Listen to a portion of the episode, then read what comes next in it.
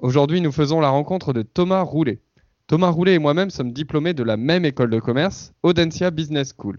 Il était même mon voisin d'en face à la résidence universitaire.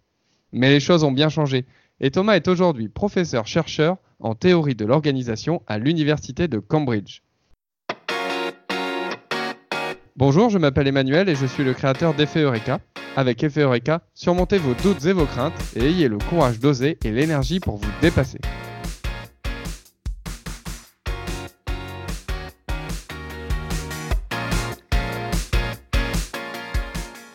Bonjour Thomas. Bonjour Emmanuel, merci pour cet accueil. C'est avec plaisir. Lorsque nous logions euh, l'un en face de l'autre durant nos études, avais-tu déjà en tête de devenir professeur-chercheur? Ah bah je me rappelle, tu, quand tu venais toquer à ma porte ou je venais toquer à la tienne. Euh, non, c'était combien de temps? 15 ans? Presque 15 ans, je crois. 15 ans déjà, Ça fait 15 ans, oui, ça ne nous rajeunit pas. Euh, est-ce que je pensais déjà à une carrière académique ou une carrière de chercheur? Bah, dans le monde euh, de l'éducation supérieure, en fait, on ne se rend pas compte, mais on baigne euh, dans le monde euh, de la recherche et de l'enseignement, puisqu'on interagit tous les jours avec des enseignants-chercheurs en salle de classe. mais en fait, c'est pas vraiment comme ça que je suis venu à, la réflexion de, faire de faire une thèse de doctorat et de faire une carrière académique. en fait, j'ai fait mon année de césure, donc j'ai travaillé pendant un an en banque d'investissement à Londres. Et puis j'avais envie euh, de, je me suis dit à ce moment-là, j'aimerais bien creuser un peu plus euh, mes compétences euh, techniques, ma compréhension de l'économie, de la finance, des sciences sociales. Et donc à ce moment-là, je me suis dit, j'aimerais bien faire un master recherche. Et donc c'est comme ça que j'ai commencé à formuler l'idée de faire de la recherche ou de m'intéresser à la recherche. Et du coup, juste après Audencia, en fait, il ne faut pas trop le dire, mais pendant euh, ma dernière année d'Audencia, j'ai fait un master recherche en parallèle. Et euh, du coup, euh, c'est ça qui m'a vraiment mis le pied à l'étrier. Et puis, sans trop savoir, quand j'ai commencé le master recherche, si j'avais envie d'avoir faire une thèse, eh bien, j'ai décidé, après le master recherche, de faire une thèse de doctorat que j'ai fait à HEC. Et euh, voilà, c'était le début d'une carrière académique, puisque après, tout dépend des programmes doctoraux dans lesquels on rentre, mais c'est vrai que le programme doctoral d'HEC, c'est un programme qui, euh, euh, de manière très visible, formait à la recherche et par la recherche, et donc qui poussait vers une carrière académique de chercheur. et donc c'était le, principal objectif du programme, c'était de, de faire de nous des bons chercheurs, et donc de nous donner toutes les compétences pour produire de la recherche à haut niveau. Euh, donc, quand on dit à haut niveau, ça veut dire euh, principalement de la recherche en langue anglophone, dans des revues anglophones généralement, et plutôt des carrières internationales. D'accord. Et pourquoi est-ce que tu as choisi, parmi tous les programmes doctoraux, tu as choisi celui d'HEC Alors, j'avais postulé à plusieurs programmes doctoraux c'est un peu le hasard. HEC, euh, c'était un très bon programme doctoral. En fait, euh, vraiment, même, j'ai eu beaucoup de chance de rentrer dans le programme doctoral. Je suis pas sûr que je rentrerai dans le programme doctoral d'HEC aujourd'hui, euh, mais c'était un très très bon, c'est devenu un très bon département en théorie des organisations et en stratégie. donc non, c'était un très bon, très bon environnement, c'était très orienté recherche. Franchement, c'est un peu le hasard. Hein. Il y a toujours un peu de, mmh. de sérendipité, ce qui t'amène dans certains endroits de ta vie. Et là, euh, le doctorat HEC, c'est un peu le hasard. C'est un peu le hasard. Il y avait un chercheur euh, qui s'appelle Rodolphe Durand, dont j'avais lu les travaux et que je trouvais très intéressant. Et j'avais trouvé très intéressant pendant mon master recherche. Et c'était aussi en partie pour ça que j'avais postulé à HEC. D'accord. Donc c'est quand même une inspiration d'un chercheur particulier qui t'a... voilà, c'est en, c'est en lisant des travaux que j'ai trouvé très intéressants, sur lesquels j'ai pas du mmh tout travaillé ensuite. Mais euh, en fait, euh, c'est vrai que quand on commence à s'intéresser aux travaux euh, de recherche, bah, c'est un exercice assez fascinant de voir la rigueur du processus de production de, recherche, de comment on produit des nouvelles connaissances, quelles preuves on construit pour, pour produire ces nouvelles connaissances et, et la façon dont on met en place ces ces éléments d'argument, tout ça c'est assez, assez stimulant. Donc euh, c'est vrai que quand on commence dans ce monde-là, on est très très curieux de, de, tout lire, de, s'intéresser à beaucoup de choses. Et euh, une fois que tu as fini euh, ton, ton doctorat, comment ça se passe? Ça y est, tu, as, tu es docteur. Et est-ce que tu as déjà anticipé la suite bien longtemps avant? Est-ce que les, tu dois postuler dans différentes académies, pour, enfin dans différentes universités pour devenir professeur-chercheur Comment est-ce que ça se passe? Comment toi tu l'as anticipé, vécu? Alors euh, déjà, la thèse, c'est un processus euh, ultra long. Donc euh, c'est vrai qu'il faut déjà survivre la thèse. Nous qui avons fait une école de commerce, j'avoue que la thèse, c'était pas facile parce que je voyais tous mes amis qui s'installaient, qui fondaient une famille, qui s'achetaient un appartement, qui étaient dans des jobs très stables. Pendant 4 ans de thèse, tu as un salaire de misère. moi, j'ai dû revenir vivre chez mes parents euh, à la fin de ma thèse euh, pour, euh, pour, pouvoir vivre, en gros. donc tu fais 4 ans, voire plus, qui peuvent être assez difficiles. C'est très solitaire, les gens comprennent pas trop ce que tu fais. Donc tu dis à tes amis, tu fais une thèse. en plus, en France, c'est ultra stigmatisé de dire que tu fais une thèse parce que les gens pensent que tu es un espèce de Tanguy qui, qui passe sa vie à regarder Netflix chez lui et qui travaille sur sa thèse une fois de temps en temps. Euh, donc euh, non, c'est assez difficile la thèse moralement et mentalement. Surtout, tu sais pas du tout où tu vas finir, tu sais pas du tout si tu vas réussir, tu sais pas du tout si tes travaux finalement ils vont avoir un, impact euh, quel qu'il soit sur le champ. Donc franchement, finalement, tu, tu sais pas si au final tu vas te retrouver au chômage ou si tu vas te retrouver à Harvard. Donc tu as, une espèce d'incertitude énorme sur la trajectoire. Et puis, euh, puis c'est instable. Moi, j'ai fait un an et demi aux États-Unis. Le doctorat d'HEC, c'est vrai qu'il pousse, il poussait vraiment les, doctorants, enfin, il les pousse toujours. Il les envoie à l'étranger dans des facs américaines pour leur dire voilà, allez voir euh, euh, finalement comment la recherche se fait dans les centres du monde de la recherche aujourd'hui, qui sont principalement les facs américaines. donc, donc c'est pas c'est pas une période de ta vie très très stable. Donc moi j'ai fait j'ai fait 4 ans de thèse. C'était plutôt une thèse courte pour HEC. Et après, j'ai fait un post-doctorat.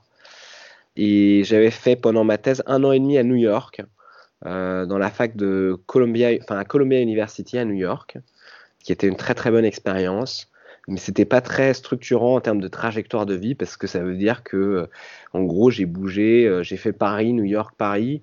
Puis après, j'ai commencé à chercher des post-docs et franchement, j'aurais pu finir n'importe où parce que dans les post-docs dans lesquels j'avais postulé, j'avais une offre euh, dans le Tennessee, euh, tu vois, donc j'aurais pu aller danser avec Elvis, Elvis Presley. Euh, j'avais une offre dans le Tennessee, j'avais un post-doc que j'ai pas eu qui me plaisait beaucoup en Allemagne, au Max Planck Institute, et j'avais j'avais une offre de Oxford University. Et bon, euh, là aussi, hein, il y a vraiment dans, la vie, et particulièrement dans cette carrière, il y a un, facteur chance énorme. Et du coup, j'ai eu un peu de chance. J'ai eu un postdoc à Oxford. Et euh, entre ça et le Tennessee, j'ai choisi le postdoc à Oxford. Et après, euh, depuis Oxford, j'ai fait une carrière académique dans le monde universitaire britannique, qui est un système universitaire qui a beaucoup d'avantages, qui a pas mal d'éléments en commun avec le système universitaire américain, tout en ayant quand même moins de pression et un petit peu plus de flexibilité. Le, le postdoc, euh, qu'est-ce que c'est exactement? Est-ce que tu peux juste me dire un mot sur le sur sur parce qu'on a tous en tête la thèse, mais le postdoc c'est un petit peu moins connu. Est-ce que tu peux nous en parler euh, une seconde? Ouais, ouais, bah le, la thèse t'écrit sur euh, ton sujet, donc tu collectes des données, tu approfondis un, sujet en particulier, euh, tu développes un sujet, tu développes des publications, tu vas dans des, communications, dans des conférences, communiquer sur tes recherches. Et le postdoc, c'est vraiment juste un prolongement de ça. Euh, soit tu travailles sur un projet spécifique sur lequel il y a un financement, euh, soit tu travailles sur tes propres projets parce qu'ils te donnent du temps pour travailler sur tes propres projets, pour continuer d'avancer. Et moi, dans mon cas, il m'avait donné l'opportunité de continuer sur mes propres projets. Donc, en gros, c'était continuer de développer mes papiers, euh, mes projets de recherche pour les faire aboutir. Quoi. Et puis j'avais un petit peu d'enseignement. Donc, donc tu avais déjà une double casquette professeur-chercheur en fait. Voilà, enseignant-chercheur. Ouais, Enseignant-chercheur. Exactement. Tes travaux de recherche ont été euh, récompensés à de nombreuses reprises par euh, des nominations dans différents prix. Est-ce que tu pourrais nous parler d'un travail de recherche qui t'a particulièrement passionné? Oui, alors moi je peux te dire en gros quel est le, sujet de ma recherche de manière générale. alors ça va peut-être paraître assez conceptuel, mais je vais essayer de l'expliquer concrètement. et là j'ai un livre qui sort sur ce thème-là, qui vraiment récapitule en fait les principaux arguments de mes travaux. Un livre qui va sortir en anglais l'année prochaine et qui s'appelle The Power of Being Divisive. Et ça veut dire en gros euh, le pouvoir de la controverse. Et dans mes travaux, euh, ce que j'étudie, c'est ce qu'on appelle les évaluations sociales négatives. C'est-à-dire quand les individus, les pratiques, les organisations sont perçus de manière négative. Euh, donc ça peut être par exemple les individus qui sont stigmatisés. Ça peut être les organisations qui, sont, qui font face à un scandale. Euh, ça peut être les politiciens qui utilisent la controverse pour se rendre visibles, pour se rendre attractifs à leurs électeurs. Et du coup, moi, ce que j'étudie, c'est comment ce stigmate, comment ces scandales, finalement, sont utilisés ou peuvent avoir un effet euh, bénéfique pour les acteurs qui, qui souffrent de ces évaluations sociales négatives. Je te donne plusieurs exemples. Par exemple, on sait que dans les occupations stigmatisées, par exemple, les stripteaseurs, par exemple, ou les fossoyeurs, voilà, on sait que toutes ces professions-là, c'est des professions stigmatisées. Mais ce qui est très intéressant pour les chercheurs dans mon champ, c'est que ces occupations-là, elles arrivent à construire une identité positive euh, pour leur profession, pour euh, se défendre finalement euh, de ces critiques qu'elles reçoivent. Et au final, elles peuvent devenir très fières ou avoir éprouvé énormément de fierté pour leur profession, pour leur communauté, euh, justement parce que ces, professions font face à beaucoup d'hostilité. Ça, c'est un exemple. Par exemple, si tu réfléchis aux, organisations euh, militantes, par exemple, tu réfléchis à Extinction Rebellion, et avant, il y avait beaucoup d'autres exemples, par exemple PETA euh, pour la protection des animaux, ACT UP pour le sida. Toutes ces associations, elles ont quelque chose en commun, c'est que pour devenir célèbres, pour donner de la visibilité à leur cause, elles se sont souvent engagées dans des actions qui, sont très répréhensibles ou des actions qui ont une très mauvaise presse ou des actions qui vraiment euh, suscitent la colère, euh, euh, suscitent l'énervement du, public. Et du coup, c'est ça qui leur donne de la visibilité. Et finalement, elles réutilisent cette visibilité au service de leur cause. Voilà, c'est un autre exemple de la façon dont ces controverses sont utilisées. Et puis un exemple classique qu'on connaît aujourd'hui, c'est dans le monde de la politique. Si on regarde euh, euh, Donald Trump, Boris Johnson, ces politiciens-là, c'est des politiciens qui, qui aiment beaucoup la controverse, que ce soit sur Twitter ou dans les médias, et finalement qui vivent à travers la controverse. Et voilà, donc c'est tous ces phénomènes-là que j'étudie dans mes travaux. Est-ce que tu pourrais nous, nous raconter une journée classique d'un professeur de Cambridge? Oui, je peux. Alors euh, là, je t'ai parlé de ma recherche beaucoup, euh, mais je t'ai parlé, présenté ma recherche et présenter sa recherche, il faut être un bon pédagogue.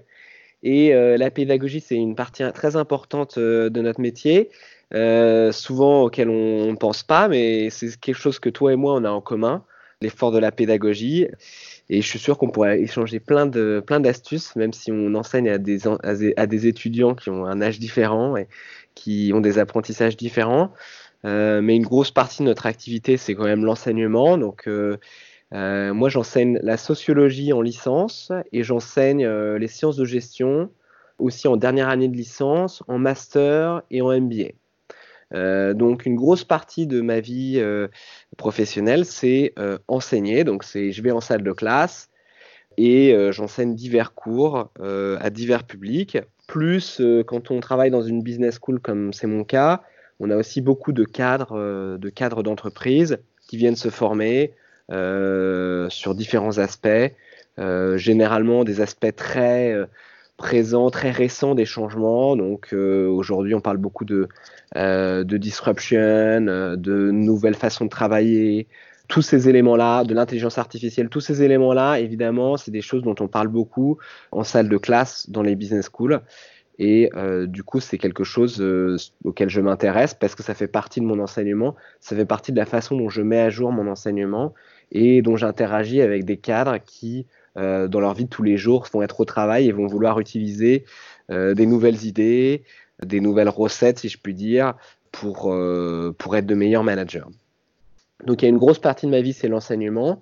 Et puis, il y a plein d'autres activités qu'on fait en tant qu'enseignant-chercheur. Notamment, il faut gérer les programmes. Donc, il y a toujours plein d'aspects administratifs autour de la gestion des programmes.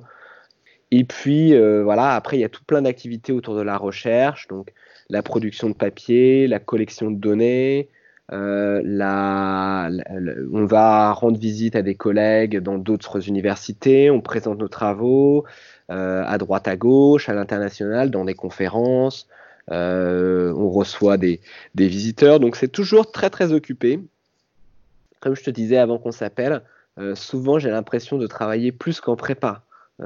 en tant qu'enseignant-chercheur, on a souvent l'image de l'enseignant-chercheur qui, qui peut-être euh, qui cherche euh, dans son bureau tout seul, mais en fait, euh, c'est un métier très social et relativement intense.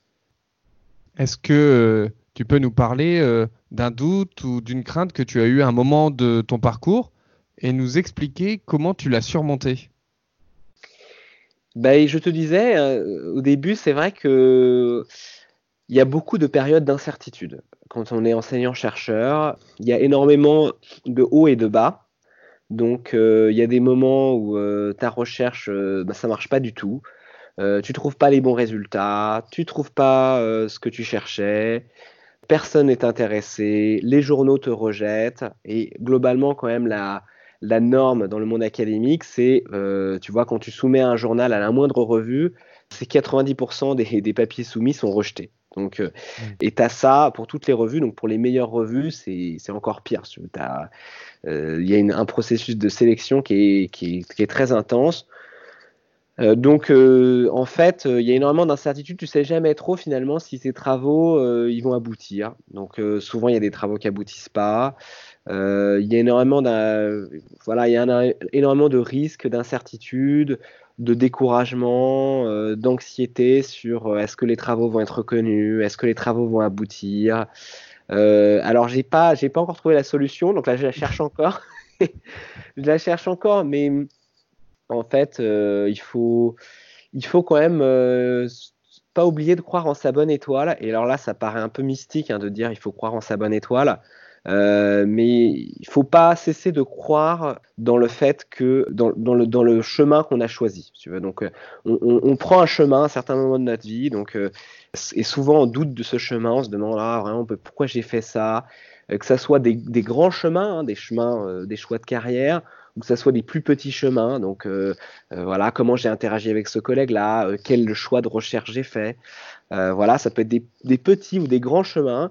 Et souvent on doute des chemins qu'on a pris et c'est très difficile au final de, se dire si on a fait le bon choix ou le mauvais choix, à moins de regarder vraiment 40 ans plus tard, quand on a 90 ans, euh, et que euh, on regarde rétrospectivement. Et alors là, c'est très facile de voir si vraiment on avait fait les bons choix ou les mauvais choix. Mais en fait, euh, pendant très longtemps, c'est impossible de savoir si on a fait les bons choix les mauvais choix. Donc, il faut vraiment avoir un peu confiance en soi, confiance dans les choix qu'on fait, et puis continuer d'avancer. et moi, c'est un peu comme ça que ça a marché. Vraiment, j'ai eu des points, j'ai vraiment eu des, euh, des points très bas hein, dans ma carrière académique où vraiment tous mes papiers étaient rejetés, euh, j'avais rien qui marchait, euh, j'avais pas de job, j'étais en galère, bon, et puis euh, et puis à un moment il y a quelque chose qui a marché, et puis autre chose, donc il faut ouais, il faut faut savoir être patient et savoir se dire que les choses peuvent toujours se retourner et que la, la loi de Murphy n'a qu'un temps. Merci Thomas pour pour, pour ce partage parce que c'est vrai que on a un peu du mal à, à, se rendre compte de ça. En fait, on voit souvent que le résultat euh, final euh, sans imaginer tous les efforts qui ont eu lieu derrière, tous les échecs. On, on voit les nominations, on voit les différentes choses et puis on oublie toutes ces doutes et toutes ces interrogations et surtout quand on les a pas vécues et qu'on voit ça d'un œil extérieur. Donc merci de, de partager ça. Bah pour euh, chaque nomination, c'est vrai qu'il y a beaucoup d'échecs. Donc pour chaque succès, euh, que ce soit une publication, que ce soit une nomination euh, dans ce monde-là, dans le monde académique, mais pour tout le monde, hein, euh, il y a toujours beaucoup d'échecs et c'est vrai que les gens ils oublient souvent leur échec et ils ont intérêt à oublier leur échec. C'est pas souvent quelque chose de, de, très familier ou très agréable de réfléchir à ces échecs, mais souvent en fait quand on voit les autres, ça nous stresse énormément parce qu'on voit ce qu'ont fait les autres et on se dit mais ces gens-là, mais ils réussissent tout le temps.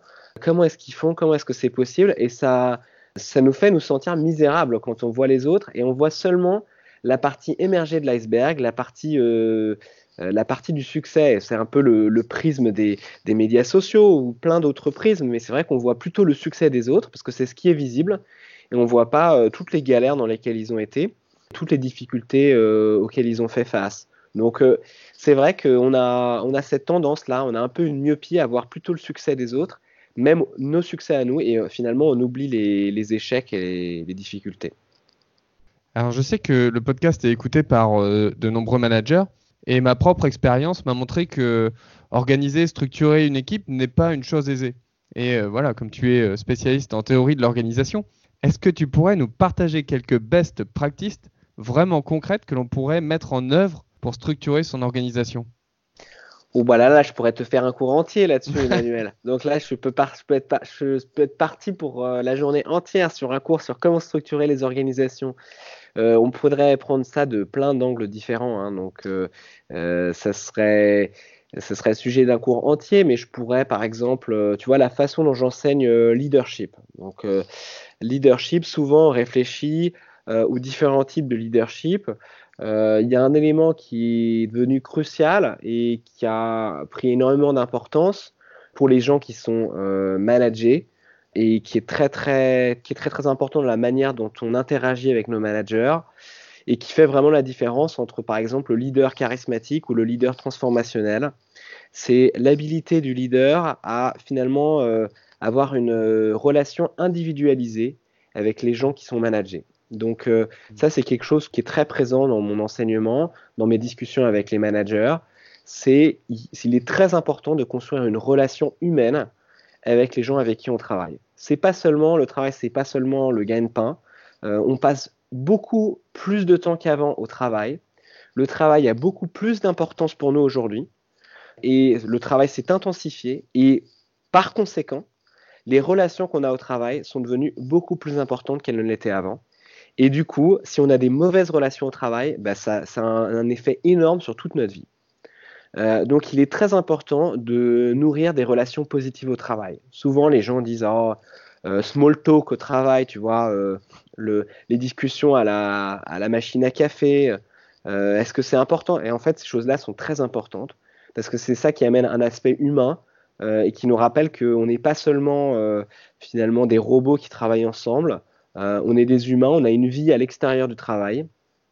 C'est très important euh, quand on travaille avec d'autres personnes de comprendre quels sont, euh, leur quel est leur background, pourquoi est-ce qu'ils sont comme ça, qu'est-ce qu'ils aiment dans la vie. Tous ces éléments-là, c'est des éléments qui paraissent vraiment anodins, mais en fait, il est très important de, construire une relation. J'exagère un peu quand j'utilise ce mot-là, mais il y, a, cette importance de construire d'une certaine manière un peu d'intimité euh, au travail pour que les gens se connaissent, parce que des gens qui se connaissent sont des gens qui travaillent mieux ensemble. Euh, et ça, c'est ça vaut aussi pour le, pour le leader, pour les gens qui sont au top des organisations. Il faut que ces gens-là, ils prennent le temps de comprendre leurs employés, de comprendre ce qui les anime et de comprendre euh, bah aussi ce qui les frustre, ce qui les rend mécontents. donc il y a un, un pouvoir d'écoute, il y a un pouvoir de la construction d'une relation individuelle entre le manager et le manager. Et c'est souvent quelque chose euh, sur lequel je fais réfléchir mes étudiants. Mmh, je sais, pour moi, euh, c'est quelque chose de, très difficile ce que, ce que tu racontes là, parce que quand je travaillais en entreprise, je faisais très très rarement des postes café, parce que pour moi, c'était une perte d'efficacité. Je vais te dire une anecdote. J'arrivais assez tôt le matin, vers 8h15, euh, j'étais parmi mes premiers collègues et en fait, euh, moi, ça m'embêtait que tout le monde passe me dire bonjour, ça va alors? Moi, ça m'ennuyait. Et donc, du coup, ce que je faisais, c'est que de 8h15 à 9h15, j'allais en salle de réunion. Et puis, euh, je savais que j'allais pas être dérangé parce que les gens se disaient, tiens, il doit être au téléphone ou je sais pas. Et donc, finalement, ça m'évitait de. Ça me permettait pendant une heure ou 45 minutes d'être concentré, focus, le matin frais pour euh, avancer et je me sentais beaucoup plus efficace qu'à euh, bah, dire bonjour euh, et puis parler de ce que j'avais fait hier soir. Et voilà, je sais pas si c'était si c'était optimum. Et c'est vrai que maintenant, ce que je fais avec avec mes élèves, c'est complètement différent. C'est-à-dire qu'ils passent la porte de la classe, enfin même du bâtiment. J'ai dit bonjour à chacun de mes élèves en les appelant bonjour et le prénom, parce que je veux vraiment être sûr que ils rentrent pas dans la classe et dans le bâtiment sans avoir été un minimum reconnu au départ. Là, pour moi, ça fait partie, ça fait partie de mon travail et des, valeurs que j'essaye de mettre en avant à l'école. Et ça faisait pas partie finalement des, axes euh, prioritaires pour moi dans l'entreprise, qui étaient concentrés uniquement sur euh, ma propre efficacité, celle de mon équipe, mais que je travaillais par, par ailleurs, tu vois. Non, mais euh, probablement, tu vois, l'implication, c'est que si tu étais chef d'entreprise et que au lieu d'avoir tes élèves qui rentraient dans ta classe, c'était tes employés, et que tu salues tous les employés par leur prénom, bah, ça ferait une grosse différence. Ouais, je, donc, euh, tu as raison. Donc ça, ça, a un impact énorme sur la façon dont les gens sont perçus au travail.